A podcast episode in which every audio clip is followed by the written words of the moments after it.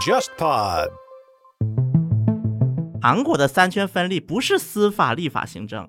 而是以总统为代表的一个势力，以检察院代表的一个势力，以及以财阀为代表的一个势力。这三个势力之间的相互分立，以这三个势力共同支撑起了目前韩国的一个体制。而韩国老百姓是觉得三个体没概念的，我是看着办，或者是哪一个阵营说的话我觉得更好听，那我就这个时候支持哪个阵营。日本的主流媒体跟周刊媒体是完全两个世界。对，基本上就是大报、电视台，这是日本的主流媒嗯体，甚至有很多主流媒体的记者不认为周刊记者是也是记者。你们是野狗，你们是野狗。 相对来说，周刊记者是只要有销量，我什么都干。对对对，我根本不管你的对象是谁。韩国的检察院，他们实际上是上上下存在一个非常独特的一种组织文化的。嗯你说他们偏向哪个政治立场吧，其实随时都不一样的。就是因为久而久之之后，他就自己形成了一个封闭的一个利益团体了嘛。他未必是有很明确的意识形态的这种趋啊向，对，嗯他就对于你要削弱我的权利，他特别敏感。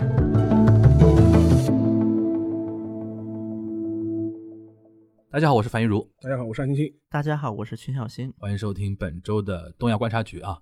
前段时间一直有人在艾特我们说，哎，你们要不要聊那个黑川检 察官？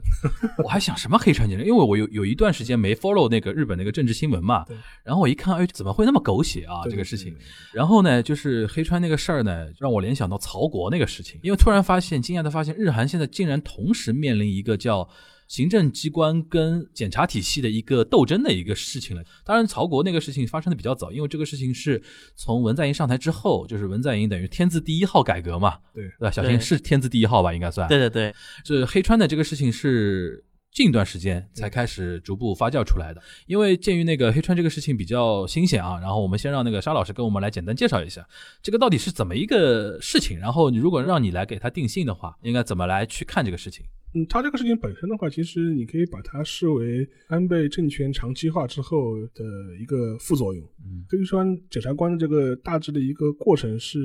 其实去年就已经在讨论这个问题了，嗯就是希望能够。对日本的检察法进行修订，它这个叫一个叫呃检察厅法改改正案，对吧？对，那就是把我们梦里就全国的检察总长这么一个位置的最高检最高检的这个检察总检察长的位置呢，就是那个把他退休时间推迟。他是好像是最高那个检察长跟每个高检的检察长，就比如说大阪高检的检察长、东京高检的检察长，嗯就是有点像检察体系的那些头头脑脑的那帮人，啊对退嗯休退休年龄都推迟，从六十三提到六十五岁，对，推迟两年。这是修法的一个主要的一个焦点。对，呃，这个本身大家听这有什么关系？对对对。但这个比较尴尬的一点就是说，是他这一次希望能够下一任接那个全国警察总长的这个人叫黑川弘武，嗯，他是那个东京高检检察长，然后他这个人呢，在政治上面又被视为是安倍的一个亲信，走狗， 走对左派来说叫 走狗，亲信。嗯，然后他这个人其实本来他的年龄已经到龄要退休了，他快到二六十三了嘛，对。当时的话，先是为了他的这个到龄的这个时间点，嗯已经延迟了他一次退休，就是非常特例了，是一个内阁开会认定让他晚半年退休，呃，等于是一个特例的一个措施。对，对当时人家就说。这个特例晚半年就是为了要这次这次修法嘛？因为之前的话，在今年年初和去年年底的时候，当时在日本国会质询的时候，当时就围绕了他的退休问题的话，就成了一个朝野的攻防的一个焦点。对，当时很多人就质疑法务省嘛，法务省那个大臣是个女的嘛，魔力，对，魔力，嗯。然后但他出来就是说是那个解释这个事情，然后这个事情就是你为什么要让延迟退休？这个违反体力，而且是。你需要动用什么内阁开会的方式来讨论一个东京最高检的检察官要不要延迟退休的这样一个话题，当时争议已经很多了。结果到这个时间点的时候，大家发现你又把那个检察法修订这个草案又丢出来了，要在疫情期间要国会紧急通过。对，大家你说你什么意思？你当时延迟半年退休，是不是就是为了等着他那个通过这个检察法，让他能够名正言顺的去接任那个全国的检察总长这样一个位置？对对对。但觉得你你这个政治算计实在是也太精明了吧？就是说，而且赤裸裸。第二个觉得你太赤裸裸了，对对，就说兴师动众的让他延迟半年退休，结果你是为了让他能够成功的接检察总长的位置，对，然后再多干两年，为你安倍政权保驾护航，对。就是大家就觉得这个事情不太妥当。对，所以说这个事情最早的时候是互联网上引起了很大的这种风吹吹嘛，因为我们都了解了，其实日本人本质上面其实对政治话题的关注度并不是很高。对按道理来说，这种事情不大会在日本的互联网上引发很大的这而种且嗯轩然安倍大波吧安。倍政权到现在有很多类似的那种人事的那种调整，就没像这次那么大的一个反应。对，但这一次引发了非常大的一个风潮，就你上那个日文推特的话，它有个 tag 嘛，它当时就有一条就是说是讲那个就黑川的这个事情。对然后这个事情的话，我看到的数据是已经超过了五百500万万那个 tag。嗯这个在日本的就是最近几年的相关的一些新闻事件上是很少见的。尤其是政治新闻，除非是什么总决选超过五百万的， 谁谁谁毕业 了，对吧的，对对对。而且这一次引发的风潮还有一点是，很多娱乐明星对都转推，对比如说我们熟悉的像史原丽奈、史原丽奈奈啊，就就是前野忠信啊，对对对然后就对就这批人完全跟政治没有任何关系的一批对，人，平时也不做很多政治表达的，因为我们都知道日本的艺能界的人一般来说回避政治的，这点跟韩国不一样，对，一个嘛是自己不懂，嗯对第二个也不感兴趣，怕惹麻烦还有。第三个也怕惹麻烦，对就的是说因为日本右翼很猛的，有的时候你说点政治方面的事情，对吧？右翼就开那个街宣车开到你家门口，对，天天喇叭对着你还喊，有韩国也是 啊，就说。但韩国没有街圈车，韩国人过去喊对，就是这个事情就是弄得就非常意外了。嗯，从安倍当局来说，也没想到这个事情会引发这么大的风潮。对对对，这个事情，而且是越闹越大，整个风潮是延续了很长时间。呃对，事后也有人分析了，他说这个事情哎，到底是不是有网军啊、有肯定是有的，带风向啊？就是对对对对，这个事情呢，第一点呢，就是我们要讨论个舆论环境。嗯，这个事情呢，对日本互联网来说是比较陌生的。对对对，互联网网军的现象没有那么泛滥，他们的行动能力没有那么强，啊一般来说这种事情很少见。第二个原因就是说是日本年轻人对这个事情爆发出很大的这种互联网上的这种政治热情，在这两年也是很少见的。对的，所以说，这个事情也从互联网上延伸到了日本的主流舆论界，就电视嗯啊、媒体啊，也开始关注这个事情。然后，这个事情最狗血的发展是呃前一阵的时候，文春炮，文 春炮。文春炮出现了，我们知道文艺春秋嘛，俗称文春炮的，对就对就说喷谁谁死，就是那个那种什么政治八卦又来了，这一次是文春炮是跟拍到了那个黑川大神在那个防疫期间，然后居然聚众打麻将，而且是是赌钱的嗯带，钱的，不是卫生麻将。而且跟他打麻将的是谁呢？两个产经的在职记者和一个原来是朝日新闻的一个记者，就是你身为一个高级检察长，竟然跟媒体搞在一起，然后聚众赌博，大家就会想，第一个从日本的现行法律来说，赌博是违反公务员法的嗯对和的相相关的刑法的对对。第二个就会觉得，哎，搓麻将是不是有利益输送啊？是不是大家把故意把钱输给你啊？还有第三点，你是不是要操纵媒体啊？你是要通过媒体发声啊对？嗯对媒体跟这个官僚之间是不是有合作啊？所以说这个事情就一下子就爆炸了。 而且一击即命。 然后后面看到的新闻是那个黑川就已经辞职了嘛，对，而且那个安倍马上换风向嘛，对，就那个改正案那个事情就不提了嘛。本会系就不提了。对啊，然后说责任都在我。他之前有一个强行通过的一个动作嘛，对，他就说啊这些我都错了，然后怎么的，有点像想快速打扫战场嘛。对就这个事情不要再不要再发酵了。但是呢，这个事情呢还是有后续发展。我今天看到的那个日推的 hashtag 就变成了那个安倍总理再见了，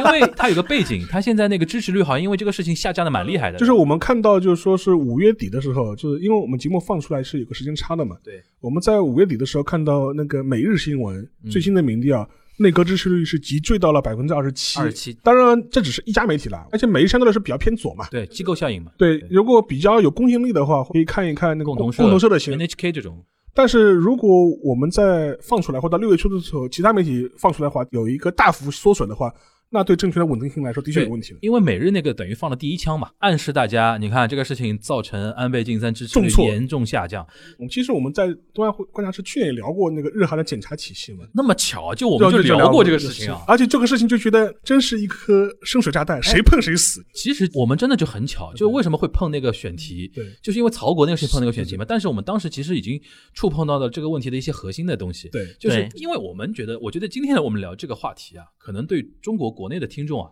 他可能会在理对解对我们这个对话题的上面会有点困难。为什么？因为我们这个体制跟别人不一样。对对，就我们公检法是完全属于那个大的一个这个权力架构下面的嘛。对对但是日韩的话，长期以来它有一个很主题的一个东西，就是对日韩经常会有一批人会出来说，检察官的权力过大了，对所以说才会有这两个国家。呃，比如说像那个曹国的改革啊，或者对说那个安倍这其实这个改正法提反对意见的人，他会提到说，呃你们这些反对这个改正法的人，你们可以反对，但是对你们反对的点不对。对但是呢，就是这里面牵涉到日韩竟然都有一个动向就是行政单位他会想说，我要采取一定的措施去限制过于庞大的一个检察官体系的一个权力，或者说是希望我政府的行政力量能够影响对我们相关的检察系统。不要让检察系统暴走，所谓叫这里边，我觉得我介绍一种观点啊，可能对日本那个社会知识稍微知道一点的同学是知道，有个人叫枯江贵文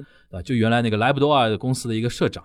他现在是知名 YouTuber，你知道吧？就经常会在那个 YouTuber 上面是做一些实时评论啊什么的对。他有几种评论是点击量是会超过两三百万的那种。一种因为他以前是做那个投资家、企业家的嘛，所以说雅虎啊、孙正义啊、收购谁啊什么的，他的做一些评论会点击很高。还有一个，因为他以前坐过牢，对，就是吃过检察系统的亏。所以说他出狱之后一直在呼吁大家一定要重视检察系统的一个暴走的一个东西。对，黑川那个事件呢，他也说话了，大概是这么几个点啊。首先，他的一个核心的观点就是检察体系的那个权力是他认为是过大，嗯，因为体现在几个方面，检察官可以决定起诉不起诉，对，检察官可以有独自搜查权，所以说我们经常看日本新闻会看到一种现象，就是一堆穿黑色的西装的人，对，跑到人家那个公司的那个办公室里边，抄家然后抄家然后拿的那种 dumbbell 啊就纸箱、纸纸板箱箱子，对一个个纸板 dumbbell 箱，把人家公司所有的资料都塞进去，然后一个一个运出来。这个不是警察，嗯对他们是检察官体检察系的官那个，对然后是特搜部啊什么的。我说韩国应该也韩国差一样，韩国也一模差不一多样的嘛。一模一样。然后就是这两点，他觉得说导致了他的一个权利是首先是比较大，嗯但其实呢，日本制定规则的时候，他有考虑到有什么力量可以去限制检察官，他在体制设计上原来是有的，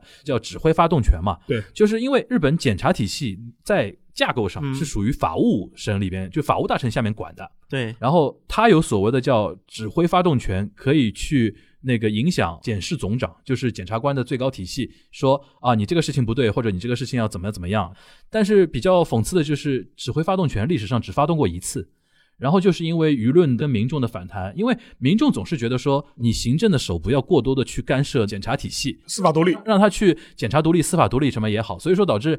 体制上这个规则是有的，但是从来没有人去限制那个检察官去做事情。按照枯江贵文他的一个说法，就导致了那个检察体系现在是越来越叫无法无天嘛，很多事情那个比较粗糙。然后里边他还提到一点就比较有意思，就是说那个黑川就是他打麻将那些对象很有意思啊，三个都是媒体人，对，而且是主流媒体。枯江贵文他说那段话的时候啊，就是文春炮还没出来，嗯但是他里边就提到了，就是说那么多年日本的主流媒体跟检察体系他们是勾结的，对社会上一旦出现什么名人被抓啊，对，就是主流媒体收视率、卖爆卖量爆量对飞涨的时候，所以说有的时候啊，检察官会主动的喂料给那个主流媒体，对，跟大家补充一个日本的媒体背景知识吧，嗯就是说是，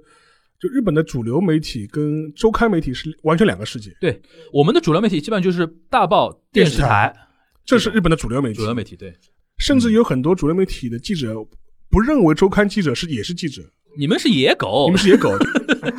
相对来说，周刊记者是完全是只要有销量，我什么都干。对对对，对我根本不管你的对象是谁，对但是对很多主流媒体的就记者来说，他会跟他的担当对象之间建立一种非常奇怪的利益构造。对举个例子嘛，就当年那个伊藤沙织的那个事情嘛对 TBS， ，TBS 那个报道局长是他自己就是安倍的担当记者，报道安倍的行踪的。对，但是他跟安倍的关系非常好，对还出过安倍的传记，对传记里面就叫是叫总理，总理这本书我还有的，我一边看一边吐的，就是舔这狗舔到舔到一一塌糊涂了，已经是。他会说，这总理府很多事情会跟我讲啊，不会跟你们讲啊。对对对对，成了一种利益构造对。所以说，这就可以解释了为什么他会去跟朝日产经就是打麻将，对，但而且是那个周刊记者可以无所顾忌的把它爆出来。对，然后还有一点就是比较有意思，就是大报纸跟主流电视台，它很多是一个集团的嘛，比如说霓虹 Telebi 就跟读卖新读闻卖新闻是是一个集团的一，个集团的。然后产经新闻富士是一个就是富士产经那个 News Group 嘛，对就是就是他们是一个集团的。然后枯江贵文他那个说法就是说他们是勾结的非常厉害的。对。然后他还提到，就比如说像那个富士电视台最有名的电视剧《Hero》， Hero 对，就是我们的木村拓哉演的那个，就是讲检察官嘛。狂他说狂吹警察对嗯局，狂吹，而且你看富士电视台就是产经的嘛，就是产经那个集团，所以说你看他很多话，你现在这么一听就勾上了。对。然后那个像 Hero 这种说检察官正面形象的这种电视剧，嗯那么多年一直在播，它导致一个什么结果呢？就是日本国民心目中会觉得说，检察官体系，哪怕你中间比如说每隔几年会出现一些问题，丑比闻如说篡改证据啊，但是它总体的一个印象，他会觉得说，检察官体系是要比行政、比内阁要干净。干净，所以说这次黑川这个事情就特别体现了一个什么问题呢？就是安倍执政时间久了之后啊，对一个是疲了，对第二个呢就是老百姓总归会觉得说安倍你。对检察官体系施加影响，对这个事情本身老百姓是不能接受的。但是哭江贵文这种人，他的意见就是说，你们搞错了。对，检察厅法改正案对，它的一个目的是要加强行政机关对于检察体系的一个影响力，它的目的是要防止它的暴走。但老百姓跟胡江贵文这种被抓过的这种人呢，认知有落差有的，嗯落差了，对所以导致这个事情其实没有说像推特上那么热闹，表现的这个事情那么单纯对，它背后有非常大的一个背景嘛。但这一点呢，我们扔回到小新这边啊，像曹国或者说文在寅，他们本身也想做的也是这么一件事情嘛，要对检察体系施加一些自己的一些行政上的一些影响嘛，对对吧？不能完全这么说啊。啊这一点，韩国跟日本有个很大的一个背景不同。嗯，韩国人没有相信过检察官，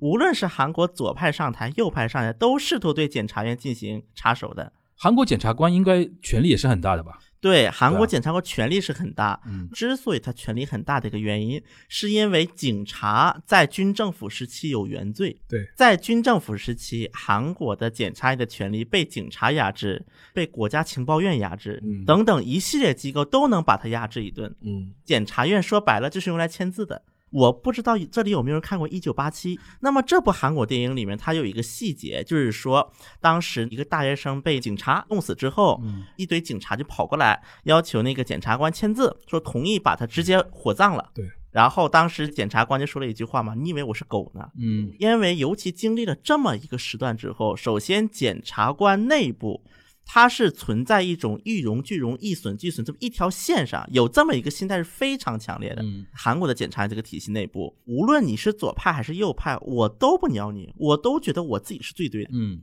而且检察院最喜欢搞的一些事情是折磨你一下，就是我为了要体现我厉害，恶心你一下，对，那么这个恶心的对象是谁不一定的嗯，比如说在李明博初期，他恶心的是卢武铉，嗯，包括他甚至有时候恶心一些执政党的他也他干，会他会看社会上的风向吧？也不是社会上的风向就是，但是他这恶心其实是不是向行政机关显示一下我的权利嘛？对我的其力，实我的力是量，示我威了的示威一下我的力量，哦，当然，恶心一般最多的就是警察，嗯就是在韩国的法律界，他们有个笑话这么说的：嗯如果新闻里爆出来说哪个高级别的警察，比如说嫖娼啊、赌博呀、嗯被抓了，那么基本就检察院的人干的。当然，这只是一个阴谋论，嗯，像日本，我想到比较多的就是经常会出现那种大明星啊抽大麻对这种会被检察官给抓到去起诉啊。在韩国啊有这么一种阴谋论存在的，啊警察也好，检察也好，哪一个机构嗯手里可能会掌握一些明星的黑料，养案子，然后等到该报的时候再报。什么叫这种该？报的时候呢？那么这个该报的时机就不一样了。啊，这个可能每一个机构有它一个需要转移注意力的这么一个时间。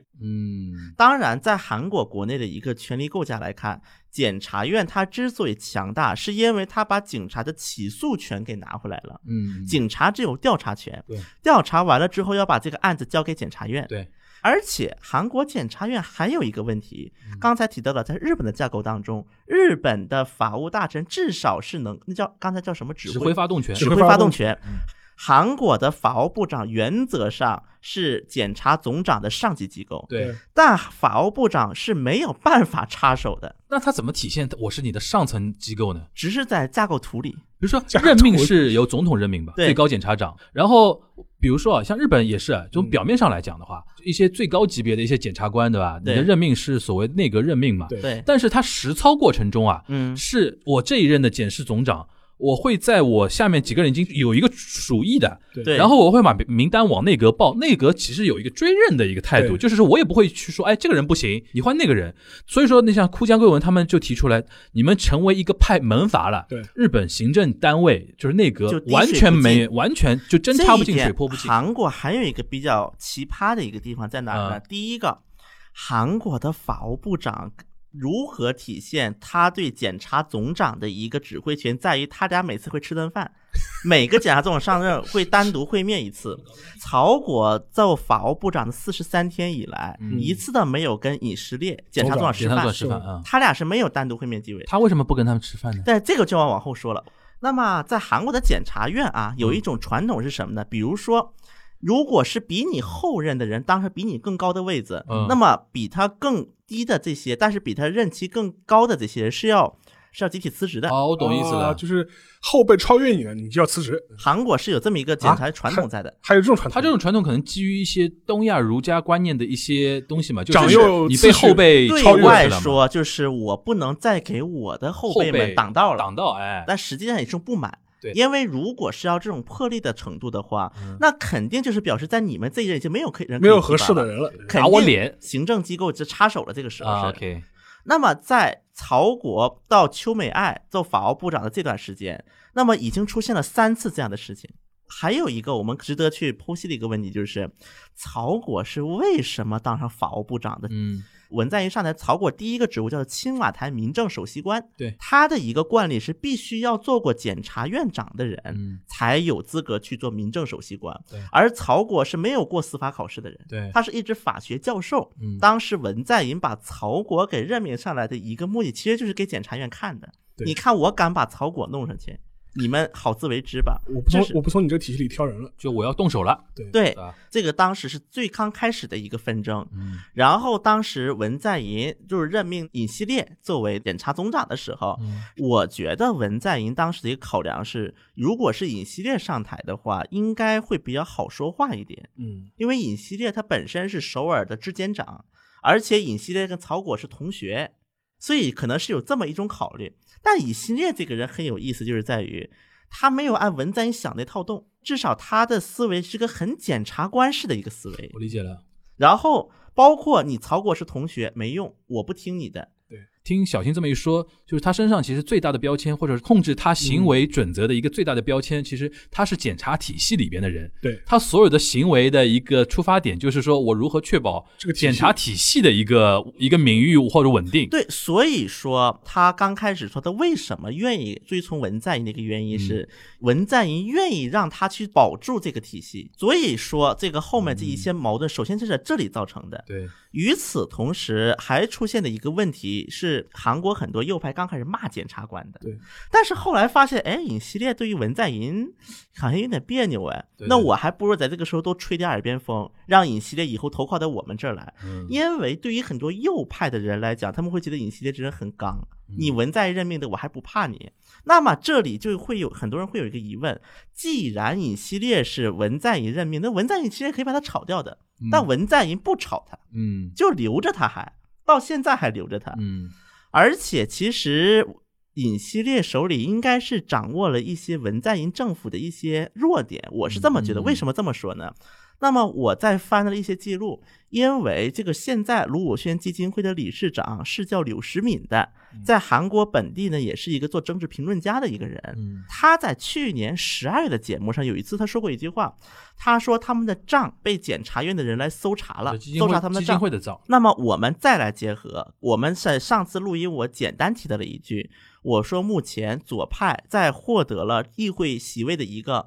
绝对的高地位之后，突然开始出现了一些不利于左派的一些信息，比如说慰安妇这个事情，现在来看好像这个事情闹得有点大了。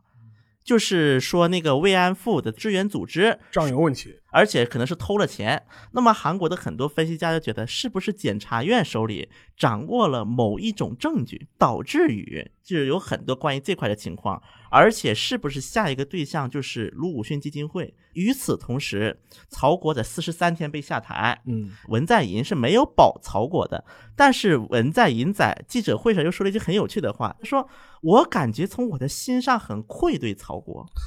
那么这个对愧不起我的曹好国兄，弟，嗯我该怎么理解？一方面可以像沙老师说这么理挥解斩，马谡嘛，那么我们是否可以有个第二层理解？嗯是否文在寅已经预料到了这种情况？就斩马谡嘛，所以说他对不起曹国去做了这个牺牲品。对只是他总需要去做这么一件事情，去对推动这么一件事情。需要有人牺牲嘛？那这么说的话，其实也可以看得出来，文在寅是有非常强大的一个意愿跟意志对，要去做所谓的叫司法体系的一个改革，对吧？对，而且这个过程当中，我们可以看到文在寅要做司法改革，其实国内的很多自媒体把它是归结为因为陆武铉的仇，你觉得他到底因为什么事情，最觉得多说韩国这个体制肯定是有问题的？卢武铉最多占三到四成，那么剩下的六七成是我觉得剩下的六七成还是检察院的权力太太大大了。就还是日韩还是这个问题？就是前面讲讲的过程呢，其实日本、韩国是一样的。对于日本和韩国的检察系统来说，它既有搜查权，对，又有取证权，对，然后又有起诉权。拿我们中国举例子吧，就我们有中国也有检察院嘛，它的侦查权是交给公安系统去公做检的。法嘛，我们是一一套的嘛。其实，在欧美国家，大部分情况也是是这个个逻辑也是这种逻辑。但是日本和韩国的话，等于是检察系统可以就一条龙包办，就是说我从那个侦查权开始，一直到起诉后起诉。像那个小小新刚才说的，我都可以从民间收集呃收集收集那个证据嘛，证据比如说有人要控告，对直接到我检察体系来说。以前我做东亚观察说过一句话，啊，文在寅他这个人，他不是个江湖人物，他是个下棋的人物。我是这么总结过文在寅。那么我突然通过检察体系改革这一轮事来看，其实文在寅真的是他下一步棋他会看好几步以外。我为什么这么说呢？那么我如果文在寅要做这么检察体系改革，一方面是内部的一些问题，另外一方面他需要个民意基础在的。那么文在寅如何要获得这个改动检察院这个民意基础的？一方面不断的去披露一些检察院的一些不干净的事情丑，闻，嗯，嗯另外一方面来塑造曹国这么一个牺牲者的形象，嗯在一些核心的左派圈人当中，给获得一个绝对的拥护。你看看曹国这么善良的一个人都被越检察听越院像干掉马了。谡，借你头一用，就成为当了然改革过程中的一个牺牲品了牺。牲当然，我相信曹国本人是有这个自知的。那你觉得就是现在你前面提到的一些事情，比如说对那个慰安妇基金会的调查，嗯，或者是有可能对卢武铉基金会的调查，是不是一种韩国检察体系的一种反击的手段呢？这不只是这个啦，检察院现在兜的事情不少啊，包括对于地方一些政府。对啊，他就对是就是说就一系列他反击是的不手是是不是反击？你觉得是不是反击？我觉得，如果我是检察院的话，首先证据是明明在的，嗯，但是呢，可能很多检察官本来啊，一看现在蒸蒸日上的这么一个权利，而且下一任有可能还是民主党呃你，说嗯文在寅对吧？对，那么我去碰他，我肯定会有所顾虑。但现在检察明显你不顾虑这些了，只要你犯了错，我就往里抓。那有可能拼死一搏嘛，反正我都要被你改革的。而且咱们说一句最本质的话，削弱你权利，你愿意吗？对。所以说，韩国包括做那个就是最高公职人员那个调查处，韩文叫공수처，就嗯这么一个机构，它其实是动了一个很大的奶酪，因为检察院它有一个很大的任务之一是调查高级别的公职人员有没有罪，有没有一些不道德的事情啊，。是不是背景检查就是对，背景检查其实是检察院的一个任务。那么啊？这现个是检察院的任务啊。就是检察院会专门在青瓦台有派人的，嗯，这个韩国检察院还有纪委和反贪局的功能。比如 说他调查出来你这个人背景有点问题的话，他提交给总统吗？当然有一部分是直接提交给总统。他可以捅给媒体吗？当然，韩国这一点关系可能日本的媒体关系不太一样哎，嗯韩国的媒体关系比日本是相对独立的，而且我们要说检察院跟媒体走到一起，我们还不如说财阀跟媒体走得更近呢，嗯因为财阀手里握着是是是对我刚才钱想。是是是，这一点啊，我们可以这么来解释，就是韩国的检察院，他们实际上是上上下存在一个非常独特的一种组织文化的。嗯你说他们偏向哪个政治立场吧，其实随时都不一样的。就是因为你久而久之之后，他就自己形成了一个封闭的一个利益团体了嘛。他未必是有很明确的意识形态的这种对的趋向，对，他就对于你要削弱我的权利，他权力特别是敏感。感。所以说，你反过来讲黑川这个事情嘛，现在日本主流的民意，网络民意是说啊，你干预司法独立，它是对这个反弹。对，但是实际上面前面讲到那个库江贵文，从他的角度来说，他说。你们点不对，这不是一个司法独立的问题，这是一个就是说检察院是不是要被 check balance 的问题。所以说焦点就是被模模糊糊掉掉了。对，但是反过来说，这个事情本身，当然也有人会从阴谋论的角度来说，他说你黑川这个事情爆出来，你是不是就是可能是有人故意为了料，因为是时间点非常巧合嘛。嗯像日本检察系统还有一个问题，因为我听他们停下来，就是韩国的特搜机构是这种临时组织，对，临时组织的。但日本的话是常设机构，对的，全日本大概是有三个特搜部对，东京、大东京阪、大阪福冈，这就意味着什么呢？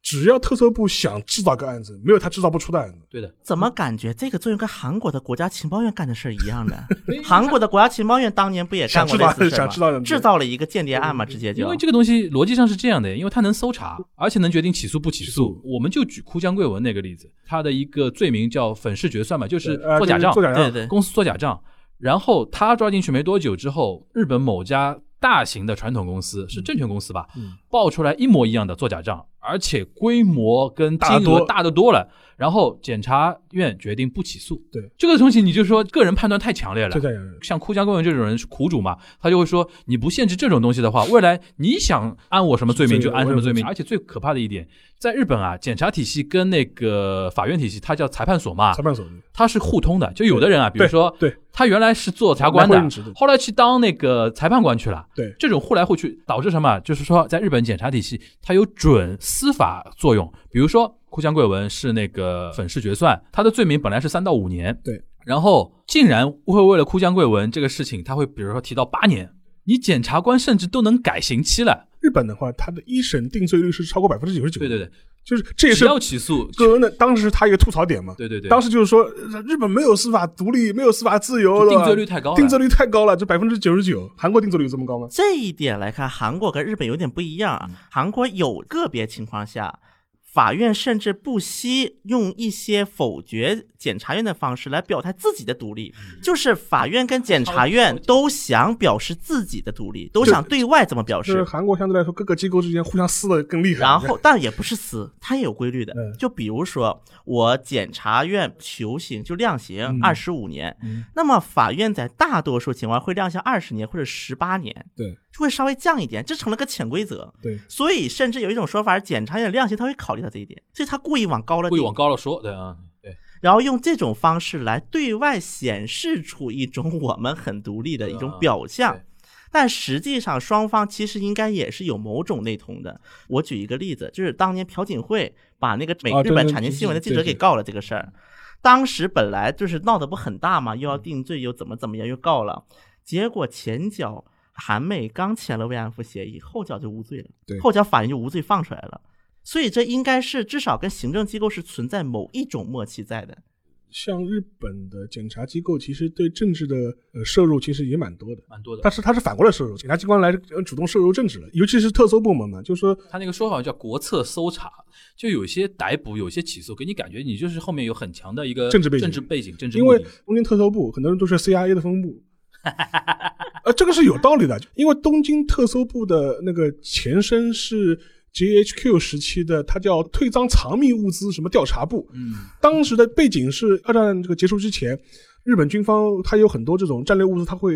为了国家目的，它要隐藏起来。但是这一九四五年之后要把这批会找出来嘛，就是说，而且这当中可能会涉及到一些贪腐的问题，就是说，嗯让当时是 GHQ 有成立了一个专门的部门去就是清剿和搜查这批物资，然后这个调查部之后就变成了东京特搜部的前身了。嗯而且之后的话，很多这种政治事件，凡是有哪个政治人物乃至首相有不利于美国的言论的话，就都会被特搜部调查或找麻烦。对，最典型的例子就是那个那个田中角荣嘛。田中角荣所以说，从这个角度来说，特搜部反过来介入日本政治的方式是很多的。嗯，那我再问一下啊，就是在韩国，嗯财阀、媒体、嗯检察，或者说大的说司法，嗯然后行政就是以总统啊这种，对吧？然后政党，嗯，在韩国老百姓眼中谁最脏？没有干净的。那个时候还是取决于阵营，而且韩国人有一种潜意识，他们觉啊得财阀跟检察院是搞在一起的。嗯，在韩国之前有一个赫赫有名的奖励叫三星奖学金，嗯哦资助了不少检察院，然后还有媒体人。虽然说这个其实资助的规模没有外界传说那么大，嗯但是他这个名单传出来，大家就有一种认为，这些资本势力或者说是某一些大佬们嗯已经掌控了司法界、媒体界，都掌控住了。韩国的三权分立不是司法、立法、行政，而是以总统为代表的一个势力行政，以检察院代表的一个势力，以及以财阀为代表的一个势力。这三个势力之间的相互分立，这三个势力相互之间都有自己的优点和缺点，以这三个势力共同支撑起了目前韩国的一个体制。而韩国老百姓是觉得三个体没概念的，我是看着办，或者是哪一个阵营说的话我觉得更好听，那我觉得这个时候支持哪个阵营。嗯，所以说，在目前的情况之下，很多韩国民众既然是支持文在寅的，觉得文在寅做的对，那么我觉得司法改革做的也对。嗯，这样看起来的话，我觉得韩国的局面更严峻一点，因为他很多事情就等于闹闹不清楚了，永远站在一个战争的一个角度去看很多问题嘛。对，那个，我想最后补充一种观点，因为我们光聊日韩的话，有的时候会欠缺一点中国观点嘛。嗯嗯，我这次在准备这期话题的时候啊，也突然想到这么一件事情，就是东亚，因为我们经常会很崇拜英雄这种东西嘛。对但是其实我觉得，像文在寅做的这个事情，嗯和日本现在做的这个改正案，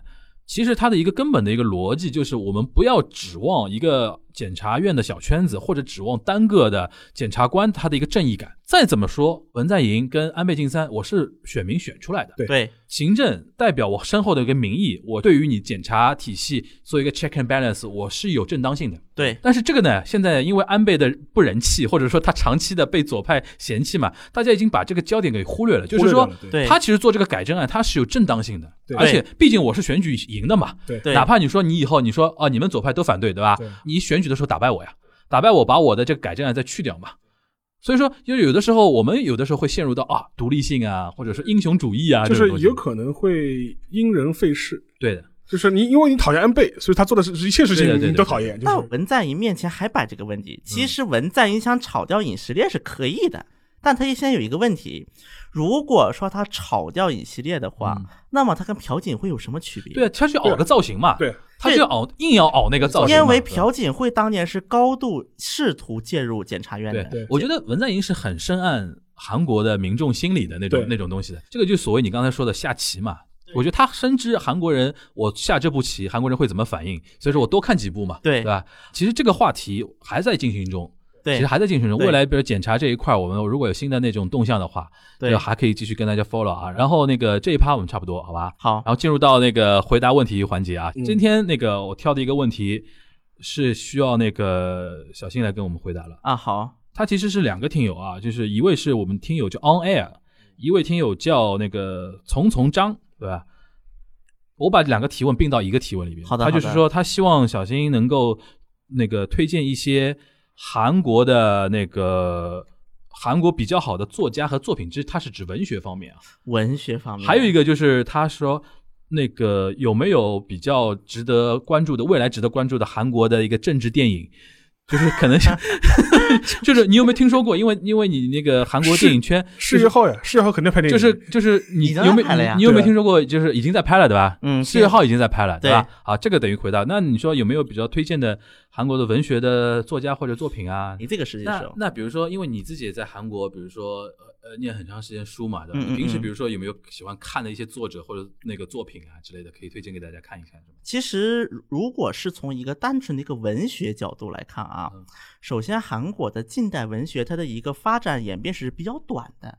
所以说我们要看韩国的作品，要么就是看那个光复以前的作品，就四五年以前的作品，嗯，要么就是看八十年代以后的作品，中间这是一个比较尴尬的一个阶段就，别看了，军军军军军政府时代就别看了，尤其是军政府前期，嗯，因为它一段文学它是能表达一个比较大的一个时代背景的。嗯